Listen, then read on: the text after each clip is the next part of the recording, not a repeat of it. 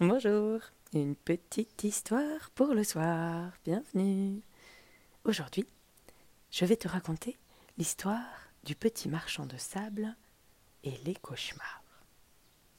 En ce temps-là, ce sont les marchands de sable qui venaient endormir les petits enfants. Ils utilisent pour cela du sable de différentes couleurs. Il y a le sable rose pour les doux rêves, le sable bleu pour les nuits tranquilles et sans rêve, le sable rouge pour les rêves poilants, hilarants, le sable vert pour les rêves nostalgiques, le sable blanc pour les rêves qui deviennent réalité, et bien sûr le sable noir pour les cauchemars. Tous les matins, les petits marchands présentent au rayon de l'arc-en-ciel leur petit tas de sable qui se colore aussitôt de différentes couleurs et il en était ainsi du sable rose, du jaune, du bleu, du vert et du blanc. Mais le sable noir, d'où vient-il, lui? Ah bah ça, on ne sait pas trop. Certains disent qu'il vient d'un très très profond volcan. Mais d'autres prétendent qu'il est fabriqué par le grand magicien noir, tout en haut d'une montagne magique. Une nuit, il arriva quelque chose de grave au petit marchand de couleurs. Son sac de sable noir était totalement vide. Il n'avait plus un seul gramme de cette précieuse matière. Étaient-ce les hommes de la terre qui lui avaient volé? Ou étaient-ce les autres petits marchands, jaloux de son pouvoir, qui la lui avaient confisqué? Oh, bah en tout cas sur la terre, tout le monde était très content, car les cauchemars ont disparu de la planète les hommes organisèrent une grande fête multicolore, où l'on célébra la mort des cauchemars. On jeta dans un grand feu les dessins des gros monstres, les têtes de mort, les squelettes qui cliquetitent, les murennes rigolardes, les fantômes frémissants, et tous les mauvais rêves du monde. Le noir fut décrété couleur interdite par la loi. Et on passa alors ses nuits à rire et à chanter, tous les soirs, le petit marchand de sable prit l'habitude de jeter par poignées du sable rose, du jaune, du bleu, du vert, du blanc, mais il fallait voir les enfants, ils souriaient aux anges, ils rigolaient dans leurs rêves. Ils se tenaient les côtes et ils pouvaient même faire pipi au lit à force de rire. Une chose était sûre, plus personne ne faisait de cauchemar. Et après ces quelques jours de cette vie de rêve, il commença cependant à se passer des choses bizarres sur la terre.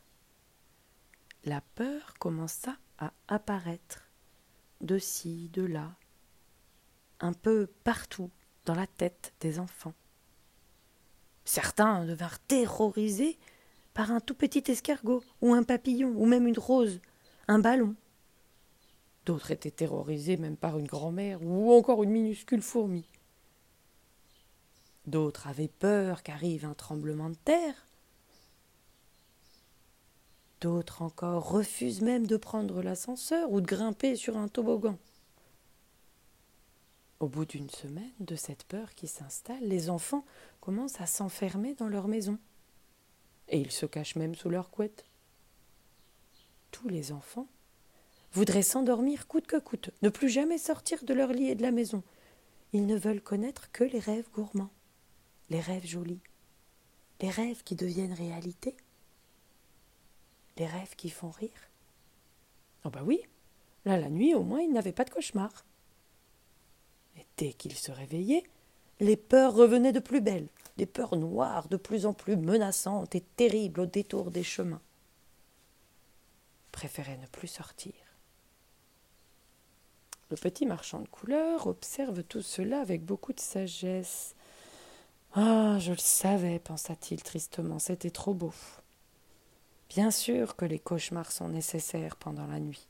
Bien sûr que la peur est nécessaire. Elle existe. Personne ne peut l'effacer. On ne peut plus ne plus jamais avoir peur.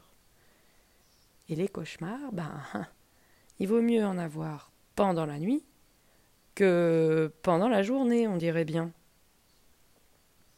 Alors le petit marchand de couleurs partit loin devant lui, son bâton de pèlerin à la main, pour remplir son sac de sable noir qui manque tant. Il marcha, grimpa, escalada pendant de longues journées et de longues nuits. Et enfin un jour, il arriva tout en haut de la montagne. Il y avait là le grand magicien noir, les bras croisés. Ah. Enfin. Je t'attendais. Je savais que tu viendrais. Le petit marchand de sable s'assit un instant car il avait beaucoup marché. Son sac était vide, mais sa tête pleine de questions. Qu'est-ce qui se passe, grand magicien? Qui a pris mon sac de sable noir?